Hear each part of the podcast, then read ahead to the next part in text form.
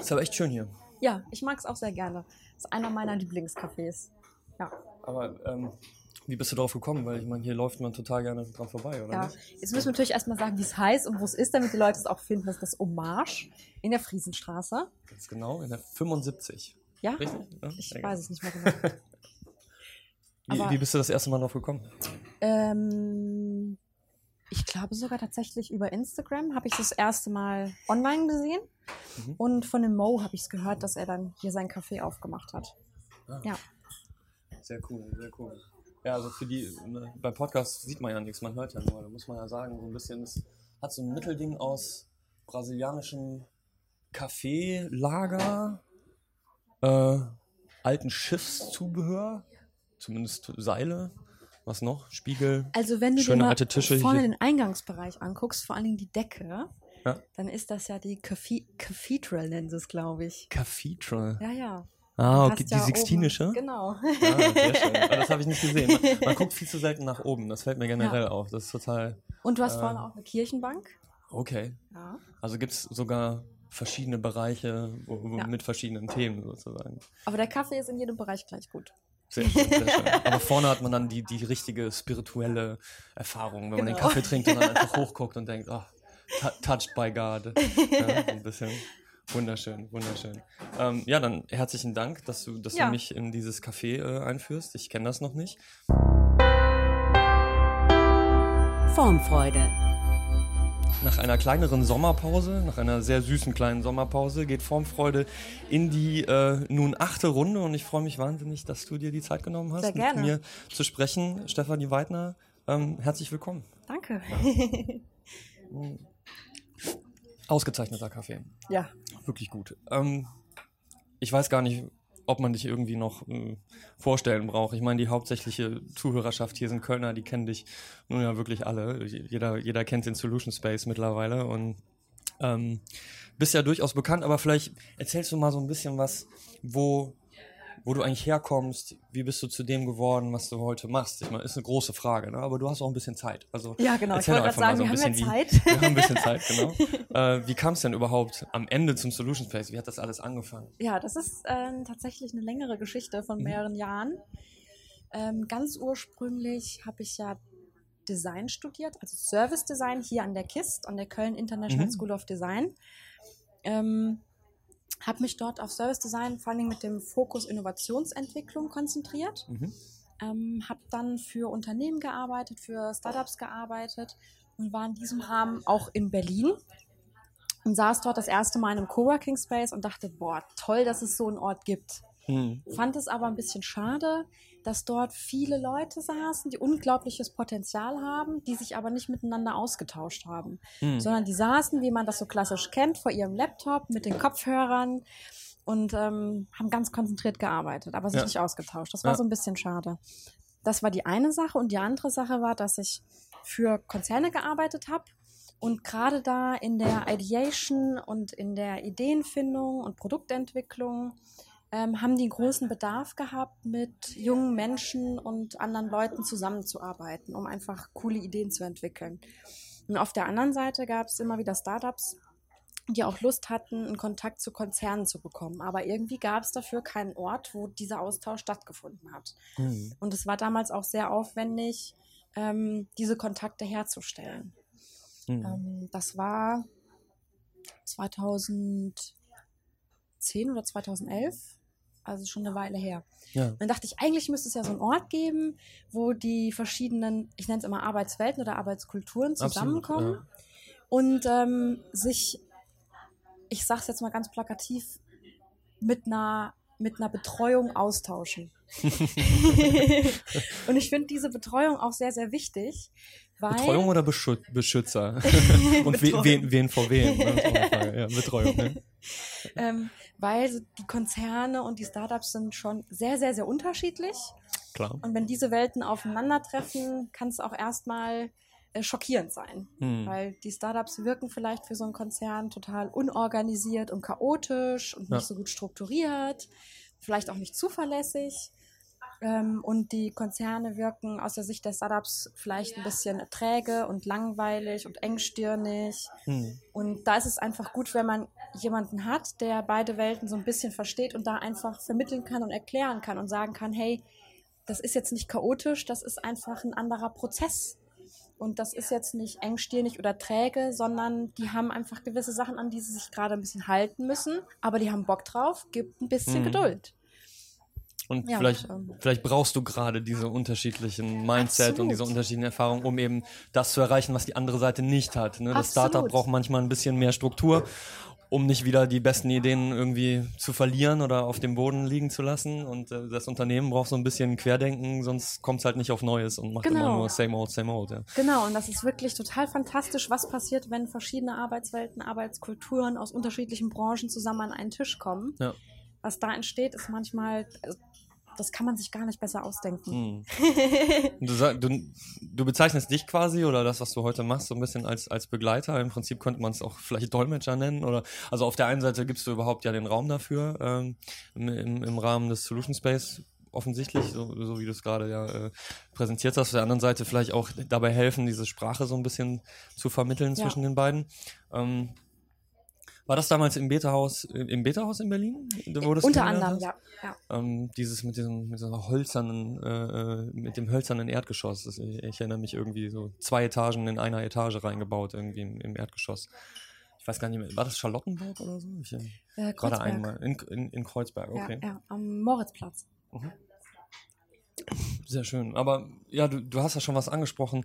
Ähm, was, was natürlich ein, ein, Problem irgendwie im Coworking sein kann, dass, äh, dass du natürlich auf der einen Seite äh, unglaublich viel Inspiration bekommen kannst in allerlei Richtungen. Auf der anderen Seite, wenn du was, wenn du was machen willst, musst du dich vielleicht isolieren und das, das widerspricht sich so ein bisschen gegenseitig. Also, also es kann sich widersprechen, sage ja, ich mal. Ja. Ne? Dass du, wenn du, wenn du, wenn du dich fokussieren möchtest, dann eben den Kopfhörer an und wenn, wenn es jetzt alles nur ein großer Raum meinetwegen zum Beispiel ist, ne, Kopfhörer auf und äh, du, du willst irgendwas schreiben oder du willst irgendwas äh, zeichnen oder so. Äh, auf der anderen Seite lebt das ja von diesen Gesprächen. Ja. Und dazu kommt jetzt noch, ähm, das, was du jetzt angesprochen hast, das Unternehmen solche, solche Räume ja gar nicht betreten ursprünglich. Selten, ne? selten, genau. Selten. In den letzten Jahren, was sie eher versuchen, ist ja zum Beispiel diese Inkubatoren machen. Ähm, aber ich weiß nicht, also die Erfahrungen, die ich damit gemacht habe, sind jetzt nicht die positivsten, weil, weil man eben, weil der Rahmen eben kein neutraler ist, sondern der Rahmen ist das große Unternehmen und da sollen die Startups rein und die sollen sich eigentlich ja frei bewegen können, können sie aber gar nicht, weil sie mhm. zu schnell in diesem bürokratischen Korsett so ein bisschen sitzen und, und irgendwie Vertragswerke und, und alles Mögliche fahren und überhaupt gar nicht zu diesem, ja, zu diesem kreativen Funken kommen, dass sie so frei mit ihren Gedanken und arbeiten können und auch oder Pivots machen können oder ja. sich weiter bewegen können. Das geht gar nicht. Und deswegen äh, ist, ist sowas, glaube ich, wahnsinnig schwierig. Ähm, und du kannst mit dem Solution Space ist quasi so ein bisschen ist ein neutraler Grund in Richtig, Anführungsstrichen. Genau, ja. Ist natürlich ein bisschen mehr Startup ausgerichtet, aber ihr macht wahnsinnig viele Events äh, und, und Veranstaltungen und äh, kollaborative Sachen mit größeren Unternehmen, sodass ja. die auch kommen können und kommen genau. dürfen und so ein bisschen sich, sich da auch zu Hause fühlen dürfen. Ja. Ähm, ich finde aber gerade dein, deinen Ursprung so spannend und deswegen warst du auch sofort in meinem Kopf, als ich Vorfreude gestartet habe und gedacht habe, okay, ist ja ein Podcast über Design und nicht zwangsläufig über Coworking, obwohl du, wie du gerade auch darüber erzählt hast, sofort zeigst, dass du eigentlich nicht eine Location gebaut hast, sondern eigentlich einen Service designt hast. Genau, genau. Eigentlich. Und äh, was ist denn Service Design aus, aus deiner Sicht? Weil ich, ich glaube, also so Grafikdesign und Webdesign und mittlerweile sogar sowas wie Produktdesign und da kommen wir gleich nochmal zu, das sind, das sind bekanntere Begriffe. Service Design ist so ein bisschen so eine, eine besondere Frucht, sage ich mal, weil, weil wenig, zumindest Startups, wenig damit in Berührung gekommen sind. Ja, leider. Leider. Ja? Was, was, was, was ist denn das Besondere am Service Design? Ähm, das Besondere am Service Design ist, dass es tatsächlich um eine Gestaltung von Dienstleistungen geht. Und damit meine ich jetzt nicht Gestaltung im visuellen Sinne von, genau. man macht Sachen schön man macht es mhm. hier ein bisschen grün und da ein bisschen gelb, sondern man schaut sich wirklich an, wie kann man Prozesse und Abläufe gestalten. Mhm. Und das ganz Wichtige ist da auch, dass man sich anschaut, wer sind eigentlich die Kunden, wer sind die, die es hm. benutzen. Mhm. Und ähm, ich habe das diesen Part habe ich immer sehr, sehr intensiv gemacht. Und auch wenn ich für Unternehmen gearbeitet habe, war das eigentlich mit der wichtigste Teil. Wirklich zu den Kunden zu gehen und auch mal irgendwie ein, zwei Tage bei denen zu Hause zu verbringen, um einfach zu gucken, wer ist das eigentlich, der dieses der diese Dienstleistung nutzt oder das Produkt, für das eine Dienstleistung gemacht werden soll. Was für Bedürfnisse hat er? Hm. Weil wenn ich dich frage, wie geht's dir, was machst du so, welche Bedürfnisse hast du, dann wirst du spontan ganz schnell ein paar Sachen antworten. Mhm. Aber manchmal weißt du ja selber gar nicht, ja. ähm, was wirklich dahinter steckt. Du hast doch Psychologie studiert parallel zu deinem Kurz, genau, ne? genau, ein paar aber, Semester. Aber je, mehr, je mehr man über Psychologie lernt und zu dem Punkt wirst du sicherlich gekommen sein, desto mehr weiß man, du kannst Menschen nicht nach ihren Bedürfnissen und Motiven fragen. Das, nee. Wir wissen das einfach nicht. Also ja. wir, wir, glauben es zu wissen. Wir ja. wissen immer auf alles eine Antwort. Warum machst du das? Warum willst du das machen? Wir können es immer beantworten, aber es hat nur ganz selten mit der, mit der Realität zu tun. Das heißt, ja, man, man muss sie vielleicht eher beobachten oder man, man muss genau. sich in, in ja, walk a mile in their shoes, ja, so ein bisschen ja. da reinversetzen können. Empathie ist wahnsinnig ja. wichtig. Ne? Das hatten wir auch im, im Rahmen des Podcasts schon mal das Thema. Ähm, ja, und auf jeden Fall, also du sagst, es ist auch irgendwie ich tue mich immer schwer, Kunden zu sagen. Eigentlich ist es also menschenzentriert, also Richtig, nutzerzentriert. Genau. Wer, wer, wer, will diesen Service oder wer, wer braucht das, was ich anbiete? Ähm, und damit ist es eigentlich, ich, ich habe ich hab darüber nachgedacht hier im Vorfeld und dachte, man könnte Service Design eigentlich auch fast Interaktionsdesign nennen, weil es auch, weil es, du redest von Prozessen und im Prinzip sind ja. Prozesse immer Interaktionen von mehreren Menschen oder vielleicht auch mehreren, äh, also Menschen und auch Objekten. Auch das kann ja im Service Design sein.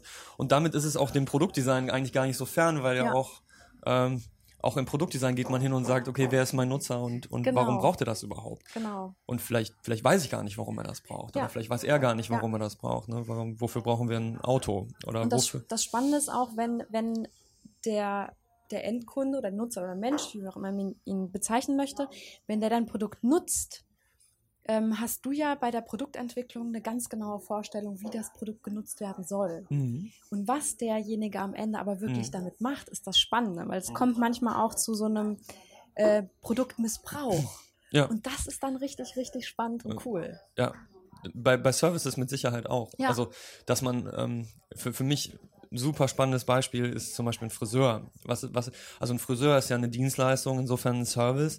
Aber warum, wofür ist der eigentlich da? Auf der einen Seite vielleicht mit Sicherheit irgendwie äh, hygienische Aspekte meinetwegen, Haare schneiden und man selber kommt nicht ran. Ähm, Schönheitsaspekte, also Eitelkeit und, und damit auch soziale Funktionen. Ja.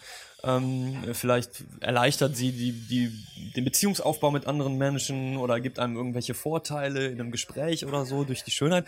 Ähm, aber zum Beispiel mein, mein Lieblingsfriseur, der, der Frank auf der Bismarckstraße hier in Köln, für den ich auch gerne hier Werbung mache, ähm, da ist die Dienstleistung eher, dass man einfach auch eine Stunde mal abschalten kann und sich hinsetzt und mit ihm ein sehr interessantes Gespräch führt, weil er ein unglaublich intelligenter Mensch ist und sich ein bisschen inspirierter und ein bisschen ruhiger rauskommt Schön. als vorher.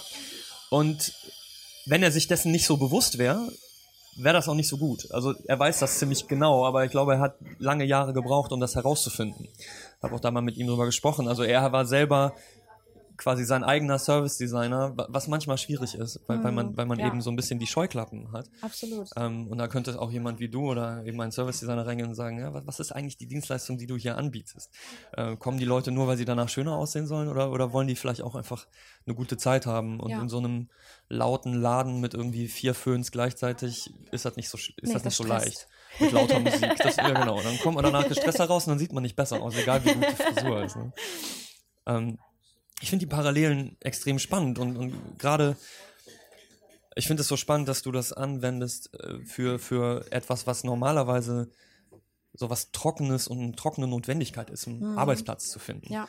Was auch extrem schwierig ist in einer Stadt wie Köln, in der also Mietpreise nicht nur privat, sondern auch geschäftlich einfach explodieren und, und gute und auch halbwegs attraktive Locations nicht so leicht unbedingt zu finden sind. Stimmt, und ja. äh, du aber diesen Schritt weiter gehst und sagst, äh, der, der Raum ist nur, de, nur ein Teil der Dienstleistung und genau. die muss darüber hinausgehen. Wir brauchen, also sowohl die Startups, die brauchen mehr von mir und nicht nur Infrastruktur, sondern also auf der einen Seite Inspiration, auf der anderen Seite Ruhe und da kommt irgendwie euer euer Ansatz her, dass, dass man, dass man auch äh, ein Gebäude gefunden hat, wo auch einzelne Büros irgendwie möglich Richtig, sind ja. und nicht nur Großraumbüros.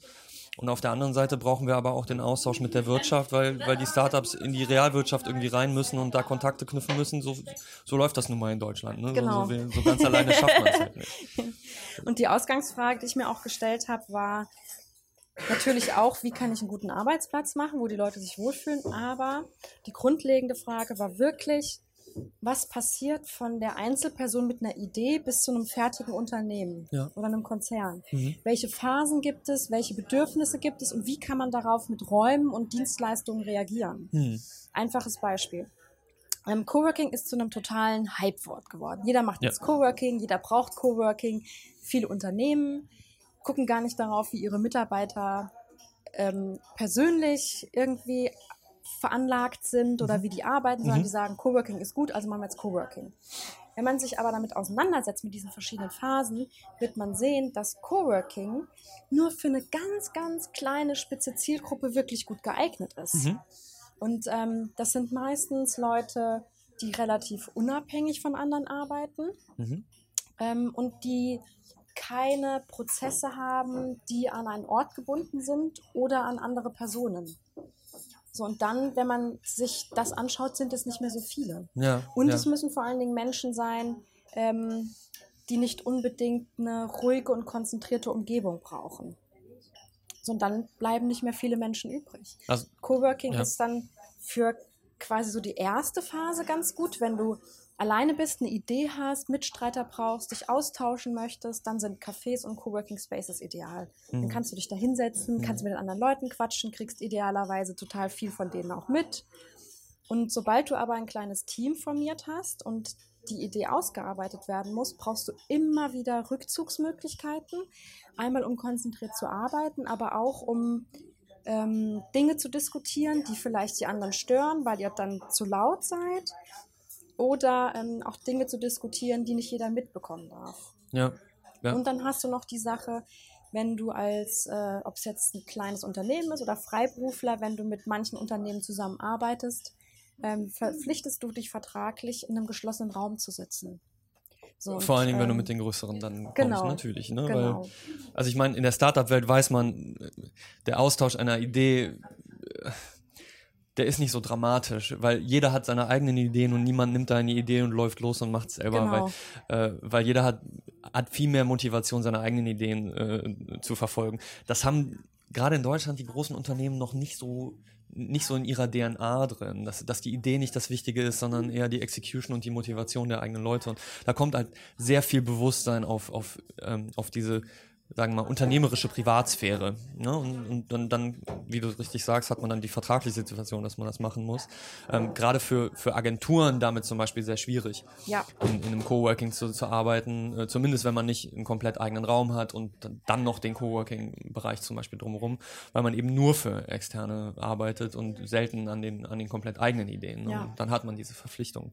Ähm, aber da wollte ich gar nicht drauf, drauf eingehen. Was, was du gesagt hast, find, fand ich sehr spannend. Also man hat auf der einen Seite eine zeitliche Voraussetzung, dass man wahrscheinlich ähm, je, je weiter am Anfang man steht, desto, desto interessanter ist Coworking, weil man in so einem, äh, ich sag mal, radikaleren Umfeld steckt, wo, wo, wo man me mit mehr Ideen sich austauschen kann, also im, im Sinne von freien Radikalen, also man, man, man bounced mehr. Ne? Ja. Also man, man kann seine Idee eben, gerade weil man die Idee mehr kommunizieren kann, auch mit anderen, die vielleicht in einem ähnlichen Bereich schon mal waren oder andere Erfahrungen gesammelt haben und, und je mehr Perspektiven man bekommt, äh, das, das hilft immer. Also ich Ja. würde immer, jede neue Perspektive ist, ist ein, ein riesen Learning für, für, für eine Person. Auf der anderen Seite, wenn man, wenn man aber die Idee verfeinert hat und die jetzt durchexerzieren muss in einem Team, die, wo sehr viele Leute aufeinander warten, ist das vielleicht schwieriger. Mhm. Ja, wo, wo, wo, wie du gesagt hast, wenn ich, wenn ich jetzt viele Dependenz, äh, Dependencies, also Abhängigkeiten, genau, so, Abhängigkeiten habe, ähm, ist das vielleicht schwieriger, weil, weil ich vielleicht nicht meine, meine sechs Leute alle genau an diesem einen Ort sitzen haben kann und die kommunizieren die ganze Zeit miteinander und machen alle anderen wuschig. Ne? Also Das, das geht besser in einem, in einem klassischen Büro. Und es ist vor allen Dingen auch schade, wenn du ähm, als Gruppe auch Rücksicht nehmen möchtest auf andere und du dich dadurch selber Und einschränkst. Inhibierst, genau, ja, absolut. Das, Das ist ist ja blöd. auch blöd. Mhm. Und auf der anderen Seite hast du, hast du psychologische oder persönliche Voraussetzungen. Also wenn du jetzt, äh, wenn du jetzt einen Raum nur mit eher introvertierten Menschen hast, dann wäre das wahrscheinlich okay. Aber wenn du zum Beispiel einen Raum mit sechs introvertierteren Personen und zwei extrovertierten Personen hast, dann hast du schon ein Problem. Also, oder dann wird es schwieriger, ja, weil, weil, die, weil die sechs sich vielleicht leichter gestört fühlen von, von den zwei, die irgendwie laut telefonieren mit Kann aber Investor. auch befruchtend sein. Also eine Erfahrung, die ich gemacht Okay. habe, ist, dass ähm, man den Leuten in so einem Coworking Space auch ähm, gewisse Verhaltensweisen vorleben muss. Also wir hatten das zum Beispiel am Brüsseler Platz, da war ja der erste kleine Mhm. Coworking Space, der Mhm. Solution Space. Da habe ich auch geguckt, wie muss man so einen Raum gestalten, damit die Leute Mhm. sich austauschen, aber trotzdem gut arbeiten können. Mhm. Gut, dann, als der Betrieb angelaufen war, kam tatsächlich die Situation, dass da irgendwie zehn Leute drin saßen und zwar mucksmäuschenstill. Keiner hat sich ausgetauscht. Es war katastrophal, es Okay. war fürchterlich. Da, da hast du dieses Selbstlimitieren. Also so, es entsteht Genau. so eine Regel, quasi Bi Bibliotheksatmosphäre. Genau. Niemand hat es auf die Wand geschrieben, sondern es passiert von selbst und, und eigentlich passiert gar nicht das, was man will. Ja? Genau, Mhm. was habe ich gemacht? Ich bin absichtlich laut geworden. Mhm. Ich habe absichtlich, wenn ich gegangen bin, ich bin nicht Mhm. geschlichen, sondern ich bin laut gegangen. Ja. Hab hier mal rumgekramt, Die da mal höheren Schuhe rumgekramt. Ein bisschen lauter. ja? okay. Genau, und ähm, das hat langfristig dazu geführt, dass die Leute ähm, ja eine ganz andere Arbeitsatmosphäre entwickelt haben. Mhm. Die waren jetzt nicht übermäßig laut, aber die haben sich nicht mehr absichtlich zurückgenommen, Mhm. sondern es gab irgendwann dieses ungeschriebene Gesetz, wenn jemand konzentriert arbeiten möchte und sich gestört fühlt, dann sagt er einfach kurz, hey, ich brauche mal zehn Minuten Ruhe, ist das Mhm. okay? Und dann waren auch alle zehn Minuten lang ruhig. Ja. Aber vorher und nachher gab es halt wirklich diesen Austausch. Man hat, auch wenn man nicht an dem gleichen Projekt gearbeitet hat, hat man sich gegenseitig unterstützt und geholfen. Mhm. Und das war ganz cool.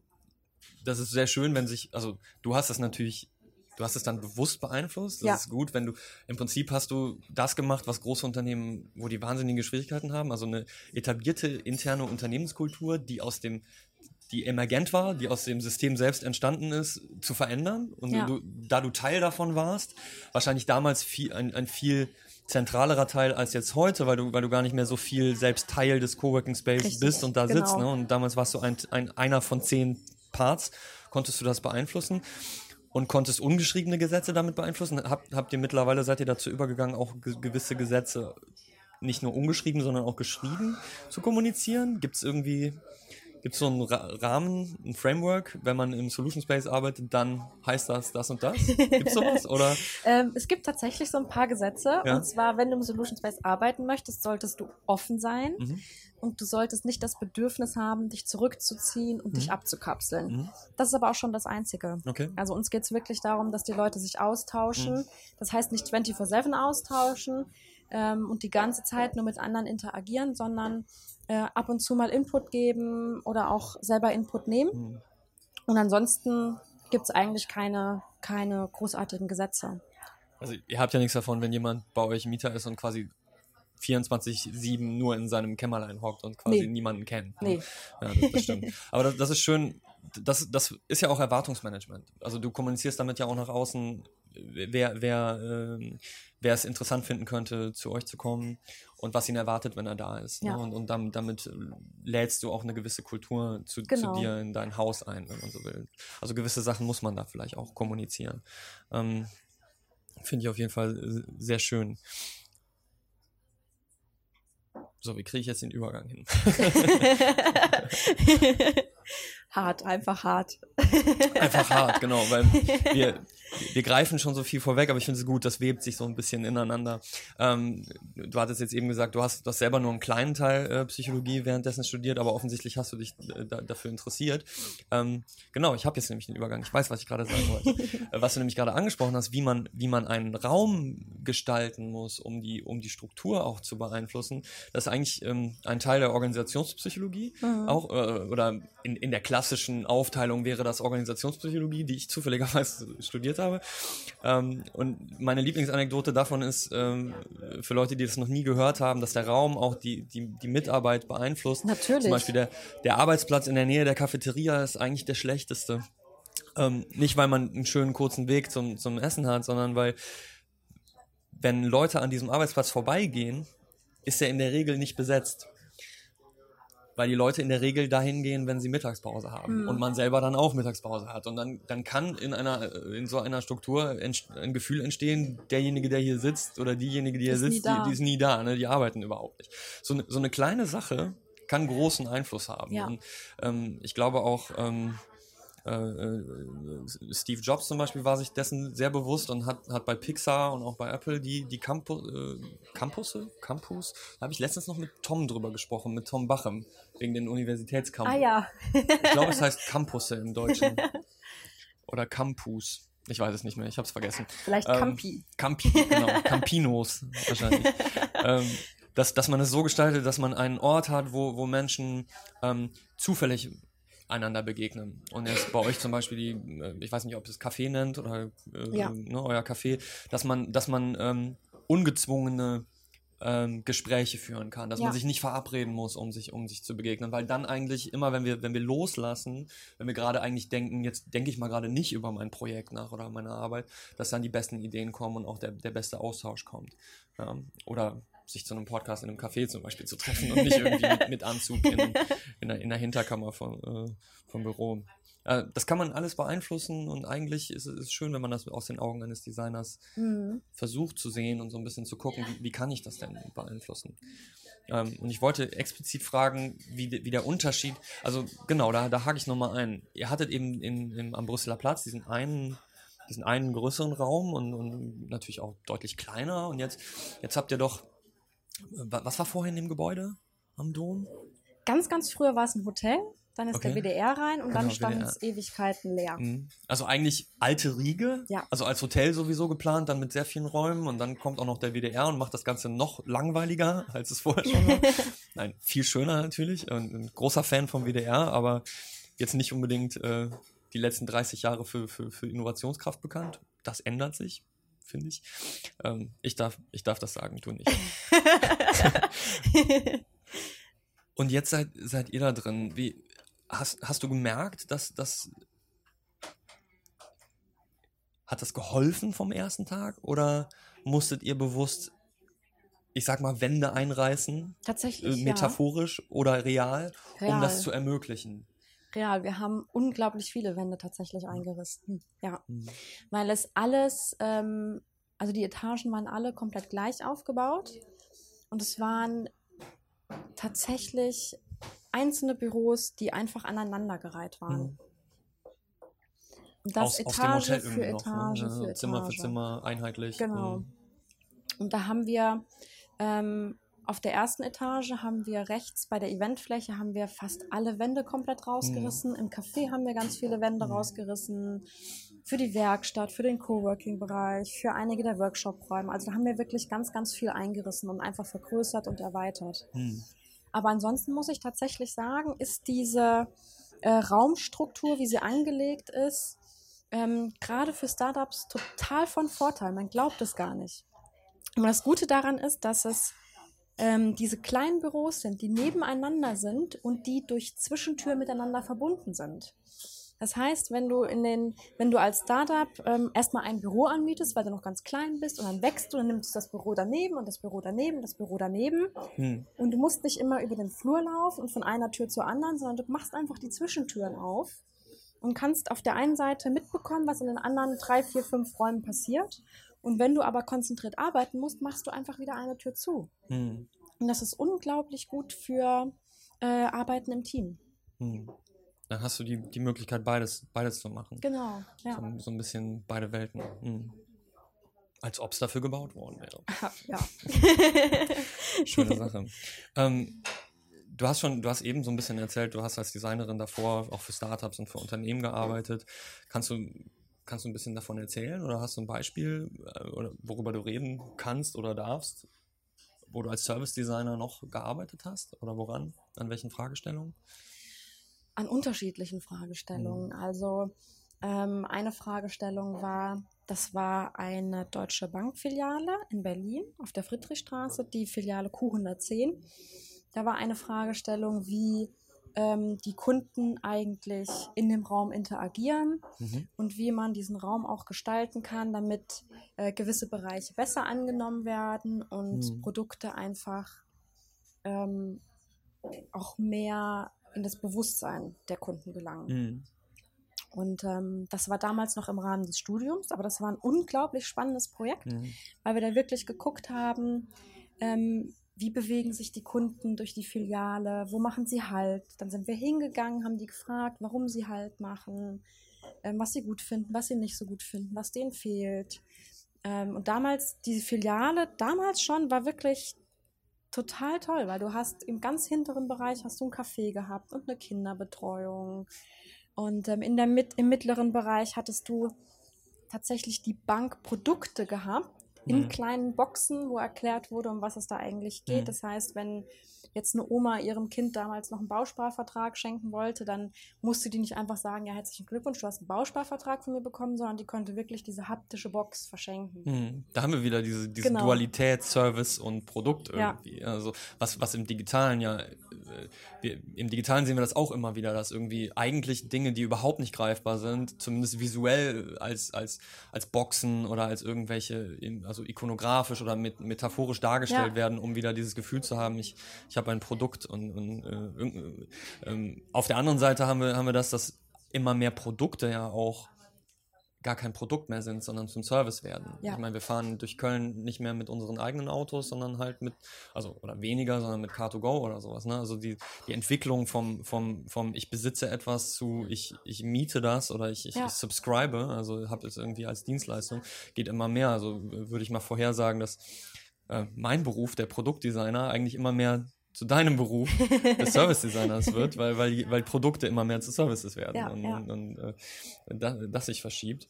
Ähm, Banken eigentlich äh, ungeheuer spannend. Die, die Fragestellungen beschäftigen die nämlich immer noch. Vor, vor allen Dingen, weil die Filiale nämlich an der Stelle eigentlich langsam aber sicher weniger relevant wird, weil wir ja immer mehr online äh, machen. Ähm, ich hatte jetzt gerade auch eine, eine Bachelor-Thesis zu dem, zu dem, also aus der Wirtschaftspsychologie zu dem Thema, wie, äh, wie die ähm, zum Beispiel äh, videotelefonische Bankberatung funktionieren kann. Was im Privaten nämlich unglaublich, unglaublich schwierig ist, ja. weil, weil Leute zu Hause nicht videotelefonieren, weil die zu Hause im Bademantel rumlaufen. Und ähm, Telefon ist so eine schöne Sache weil da kann man aussehen, wie man will. Und der Gegenüber hat immer das Gefühl, dass, äh, oder ich habe immer das Gefühl, dass mein Gegenüber mir zuhört, auch wenn der sich gerade die Nägel macht oder was auch immer. In der Videotelefonie geht das alles nicht. Ja. Und da, da, da, da sind auch Herausforderungen. Und was ist dann überhaupt noch die Filiale? Ja. Warum, warum gibt es die noch? Und die Antwort darauf kann ja nicht sein für die Menschen, die halt noch in die Filiale gehen, weil diese Gruppe wird wird mit der Zeit weniger, sondern wie, wie kriege ich dann die, die Menschen, die eigentlich alles online machen wollen, noch in die Filiale? Genau. Was brauchen die? Ja, ja. Heute wäre dann die Frage, wollen die eine Box? Aber Kinderbetreuung ist mit Sicherheit eine, eine der Sachen, weil es vielleicht, äh, ähm, sonst würde ich gar nicht gehen. Dann mache ja. ich lieber von zu Hause. Ne? Ähm, auf jeden Fall. Okay, dann habe ich, dann habe ich mal äh, drei Thesen für dich. Ja. Das, das mache ich mit allen Gästen so. Äh, da kommt jetzt eigentlich so ein Sound, den hörst du nicht, aber die. Wie hört die sich an? Soll ich den jetzt singen? Ja. genau, wir lassen den Sound einfach weg und du machst genau. den. Bum, bam, bam, bam. Irgendwie so.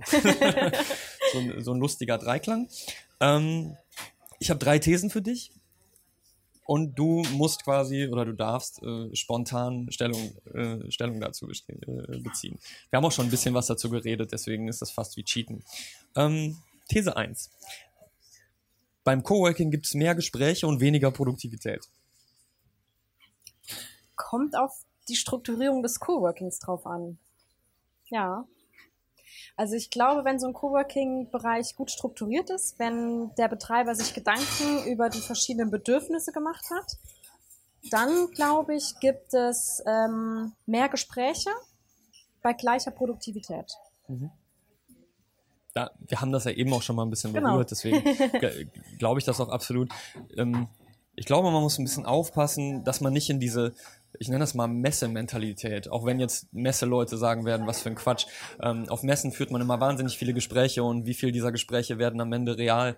Ähm, ein verschwindend geringer Teil davon, weil man halt im Gesprächsmodus ist ne? und, ja. und nicht wirklich im, im, im Schaffensmodus. Und ich, ich glaube, dass die, diese Kultur, was man erwartet, das Erwartungsmanagement, wo wir eben auch drüber gesprochen haben, ist dabei so wichtig, dass man, dass man weiß quasi, wir kommen nicht nur hier, um irgendwie rumzuhängen und eine gute Zeit zu haben, sondern gute Zeit bedeutet auch, dass wir in der Lage sind, ähm, das, warum wir überhaupt hier sind, eigentlich auch zu tun. Ne? Absolut. Und, äh, also beim, beim was man nicht vergessen darf beim Coworking, ist es immer noch ein Arbeitsplatz. Und Ja.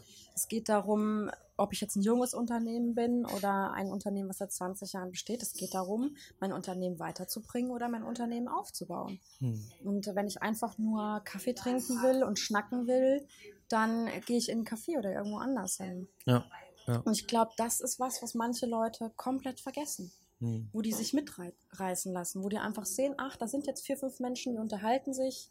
Cool, ich stelle mich mal dazu und erzähle mal, was ich letztes Jahr im Urlaub gemacht habe. Kann man auch machen, muss man aber für sich Mhm. entscheiden, ob man das produktiv nutzen will oder einfach äh, sozial.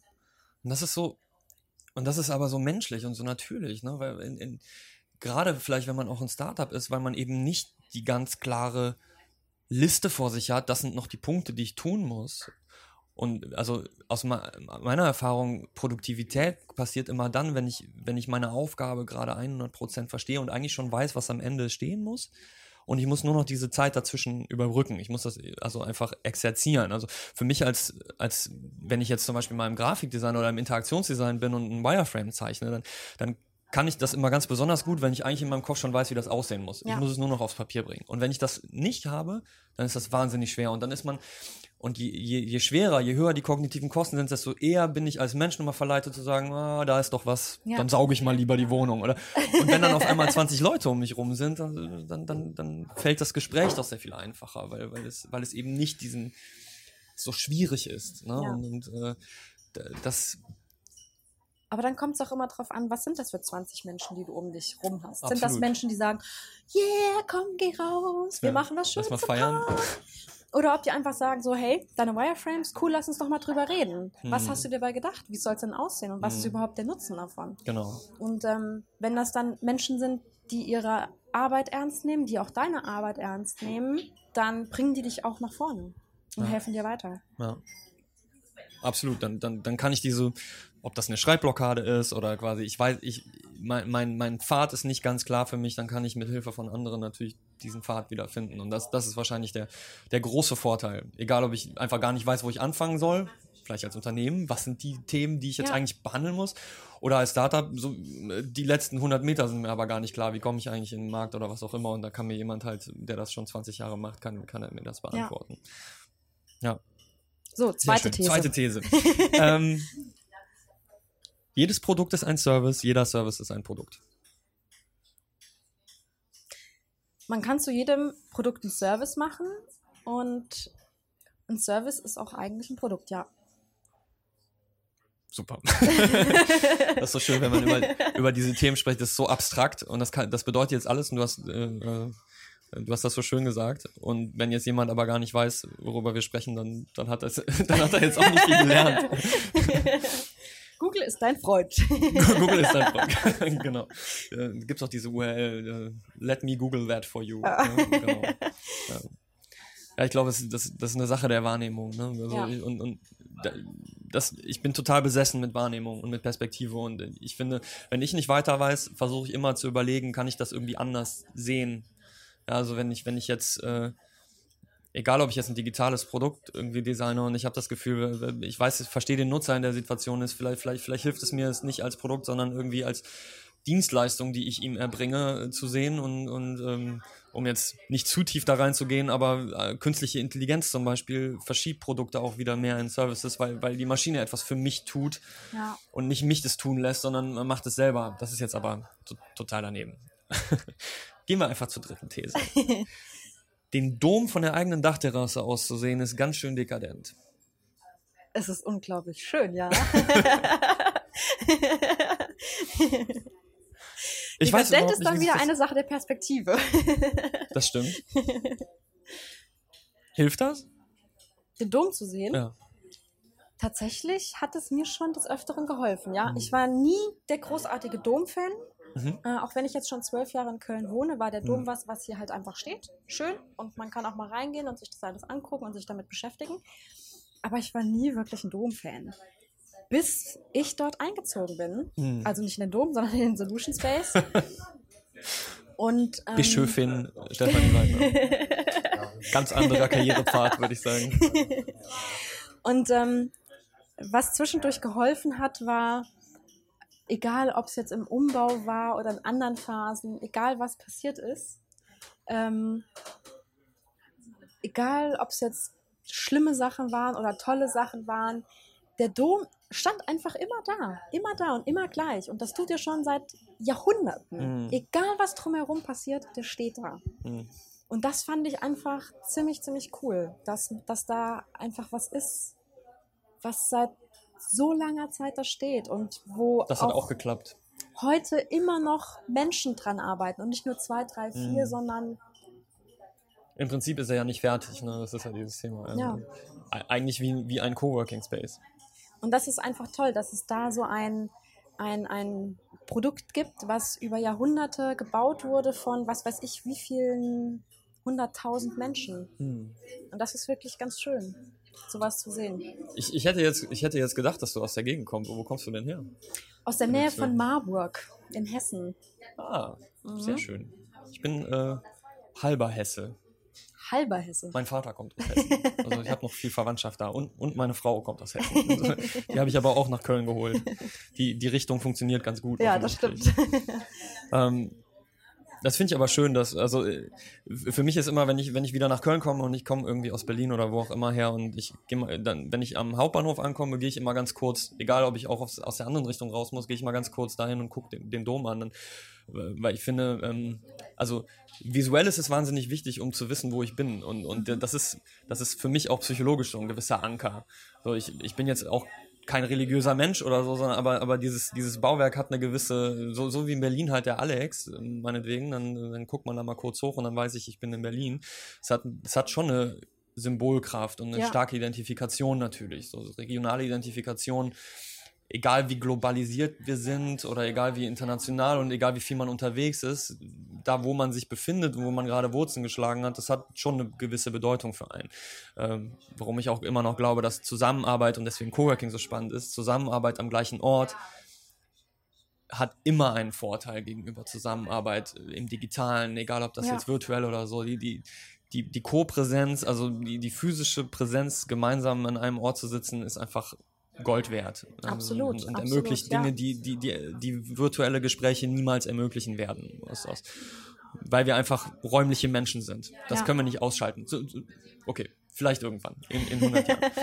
Und ähm, natürlich ist das nicht dekadent, sondern toll und ich, ich neide euch diese, äh, äh, naja, diese Dachterrasse, zumindest diesen, diesen Blick auf den Dom, das ist eine tolle Sache. Ähm, wo geht's denn hin? Sagen wir Ja. erstmal für den, für den Solution Space und dann für dich? Oder kann man das überhaupt voneinander trennen? Bist du jetzt schon so, seid ihr, sind Solution Space und äh, Stefanie sind verheiratet und quasi. Wir sind verheiratet, ja, aber wir sind auch offen für andere Beziehungen. Ähm, also mit dem Solution Space, ja, mal schauen, wo es hingeht. Wir sind ja ähm, auf der Suche, weil wir sind, wir haben dreieinhalbtausend Quadratmeter. Hm. Das war jetzt so für den zweiten Step war es jetzt ganz okay. Aber wir brauchen auf jeden Fall mehr Platz. Das heißt, wir sind auch auf der Suche nach einer neuen Location. Irgendwas zwischen 7.000 und 10.000 Quadratmeter wäre jetzt im dritten Step dann ganz gut. Okay. Und ich glaube, da kann man dann auch einiges machen und vor Also allem. wenn Ford auszieht, Genau. in den Fordwerken. Ja, ja. Ah, Ich glaube, die haben ein paar Quadratmeter mehr. Aber, aber ich weiß nicht, Miel ist nicht ganz so schön wie, wie, wie jetzt. Also es, es wird schwer, eine, eine schönere, zentraler gelegene, Loca zentraler gelegene Location zu finden. Zumindest das kann man sagen. So. Aber vielleicht in den Dom, das hatten wir ja gerade schon. Also, Dann ist die Aussicht aber nicht so gut. Ja? Aber du bist klimatisiert das ganze Jahr über. Es ist relativ Ja. angenehm kühl da drin. Auch für Serverräume ist das ganz praktisch. ne? Stimmt. Vielleicht sollten wir mit denen eine Kooperation für Serverräume machen. Ja. Hier, ist, hier sind die Gebeine der heiligen drei Könige und äh, oder ein, eines derer und hier sind unsere Host Europe Raum. Host Europe. das wäre doch mal eine moderne, moderne Kirche auf jeden Fall. Ja, das Ja. heißt also, da sind wir auf jeden Fall auf der Suche nach mehr Räumen. Hm. Ähm, jetzt, nachdem wir die dreieinhalbtausend Quadratmeter aufgebaut haben, also im wahrsten Sinne des Wortes, wir haben ja auch viel umgebaut, fokussieren wir uns jetzt mehr auf das Netzwerk, weil Hm. Produkt sind quasi die Räume und die Dienstleistungen, drumherum ist aber wirklich das Netzwerk, das Matchmaking, die Verknüpfung, die Hm. Projekte. Das ist es, wo es beim Solution Space hingeht, ja. Kann ich da nochmal reinhaken? So, was, Ja, was, da kannst du was noch ist mal reinhaken. Diese Services, was, was, was kann man sich da konkret darunter vorstellen?